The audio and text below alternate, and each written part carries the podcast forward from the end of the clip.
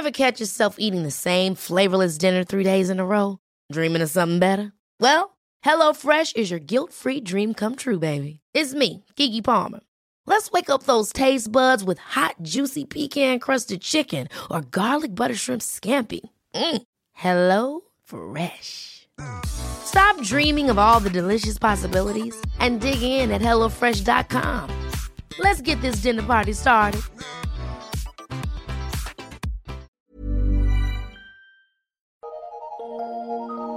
Eu sou Mário Persona e essas são as respostas que eu dei aos que me perguntaram sobre a Bíblia.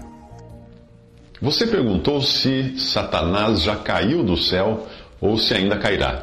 A dúvida surgiu quando você comparou o que diz em Lucas, onde Jesus diz ter visto Satanás caindo do céu, com a passagem em Apocalipse, que diz que ele foi precipitado dos céus juntamente com seus anjos, após uma luta contra Miguel e os anjos deste.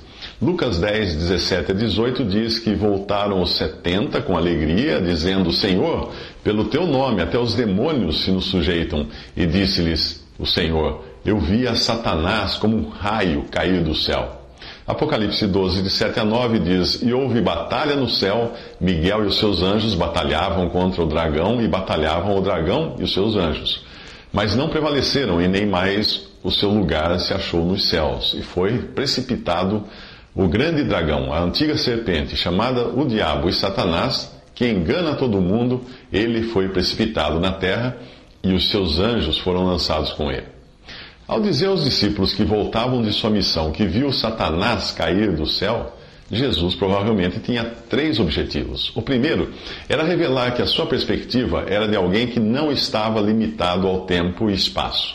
Ele podia contar o que viu uh, e participar de coisas que tanto ocorreram no passado como as que ocorreriam no futuro. Veja, por exemplo, essa outra passagem em Mateus 23, 37. Jerusalém, Jerusalém, Senhor Jesus falando, que matas os profetas e apedrejas os que te são enviados. Quantas vezes quis eu ajuntar os teus filhos como a galinha ajunta os seus pintos debaixo das asas e tu não quiseste? Quando foi que ele quis fazer isso? Obviamente, não apenas nos três anos de seu ministério aqui na terra, mas desde quando Israel passou a existir, ele cuidou daquele povo. A eterna pré-existência de Jesus e sua capacidade de, vir, de ver e agir, tanto no passado como no futuro e eternamente, é uma das provas da sua divindade. Ao profetizar sobre a vinda de Cristo em carne, o profeta Miqueias descreveu que as suas saídas são desde os dias da eternidade. Miqueias 5:2 e tu, Belém Efrata, posto que pequena entre as milhares, os milhares de Judá, de ti sairá, de ti me sairá o que governará Israel, e cujas saídas são desde os tempos antigos, desde os dias da eternidade. Mas ao dizer que via Satanás cair do céu, o tempo do verbo pode criar essa dúvida como se Jesus estivesse falando de um evento que já tivesse ocorrido. Acontece que, diversas vezes, a profecia fala com o verbo no passado, talvez para deixar evidente que aquele acontecimento não tem como falhar, pois Deus o vê como já realizado. É o caso da profecia de Isaías sobre a morte do Messias, que é anunciada com os verbos no passado, lá em Isaías 53, 4. Verdadeiramente ele tomou sobre si as nossas enfermidades e as nossas dores levou sobre si, e nós o reputávamos por aflito, ferido de Deus e oprimido. Detalhe: Isaías escreveu isso 700 anos antes da morte de Cristo na cruz. O segundo objetivo do que Jesus diz a seus discípulos pode ser no sentido de baixar a bola deles, ou seja, alertá-los contra o perigo de se ensoberbecerem, por terem visto os, os demônios se sujeitarem a eles. Foi o orgulho que causou a queda de Satanás, não no sentido literal de cair do céu, mas no sentido espiritual de ter sido banido da sua posição e dos privilégios originais que possuía. Essa advertência ainda vale para muitos que se gabam de repreender demônios. O terceiro objetivo foi mostrar o que acontecerá com Satanás uh, no futuro, quando ele for literalmente expulso do céu e descer à terra, sabendo que seus dias estão contados. Isso acontecerá após o arrebatamento da igreja, quando o Senhor vem para até o meio do caminho, nos ares, para buscar os que morreram em Cristo e os vivos que creem nele, a sua igreja. e antes de Cristo vir ao mundo em glória para reinar. Enquanto isso, até lá, enquanto isso não acontece, Satanás continua no céu e passeando de vez em quando pela terra, como nós vemos nos capítulos 1 e 2 do livro de Jó. Ali ele aparece acusando Jó e nessa função ele trabalha até hoje na presença de Deus. Jó 1, de 6 a 11. E, no, e um dia em que os filhos de Deus vieram apresentar-se perante o Senhor, veio também Satanás entre eles. Então o Senhor disse a Satanás: De onde vens?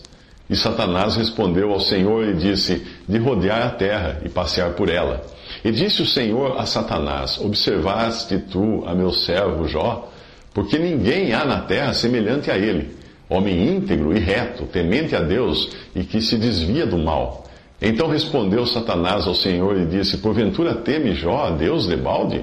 Porventura tu não cercaste de sebe a ele e a sua casa e a tudo quanto tem? A obra de suas mãos abençoaste, o seu gado se tem aumentado na terra. Mas estende a tua mão e toca-lhe em tudo quanto tem, e verás, se não blasfema contra ti na tua face.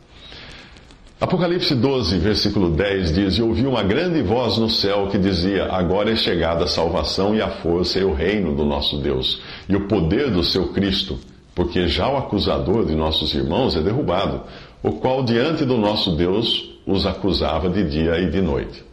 Embora Satanás continue no céu, acusando o crente diante de Deus, e também passeie pela terra para cumprir seus objetivos, por enquanto ele não tem aqui neste mundo o poder e liberdade de ação que terá quando efetivamente mudar seu domicílio para a terra, que já não contará com o Espírito Santo habitando aqui na igreja para equilibrar ou deter a sua ação direta ou por intermédio de seus asseclas, a besta e o anticristo.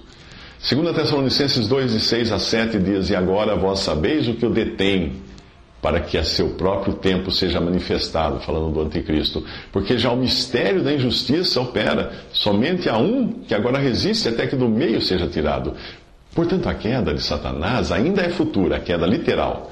E aqueles que dizem que a passagem de Apocalipse 12, 7 a 9 já aconteceu e que Satanás e seus anjos não estão mais nos céus, Precisarão então encontrar outros anjos malignos para substituí-los nas regiões celestiais no, no atual momento.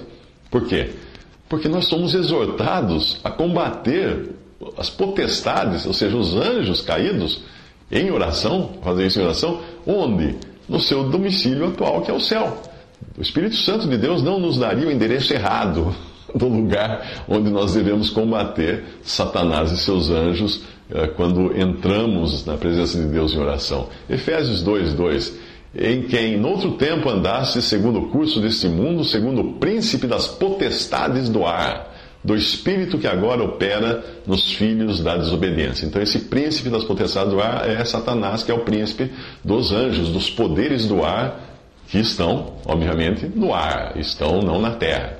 Efésios 6,12, porque não temos que lutar contra a carne e o sangue, mas sim contra os principados, contra as potestades, contra os príncipes das trevas deste século, contra as hostes espirituais da maldade, onde? Qual o endereço? Nos lugares celestiais.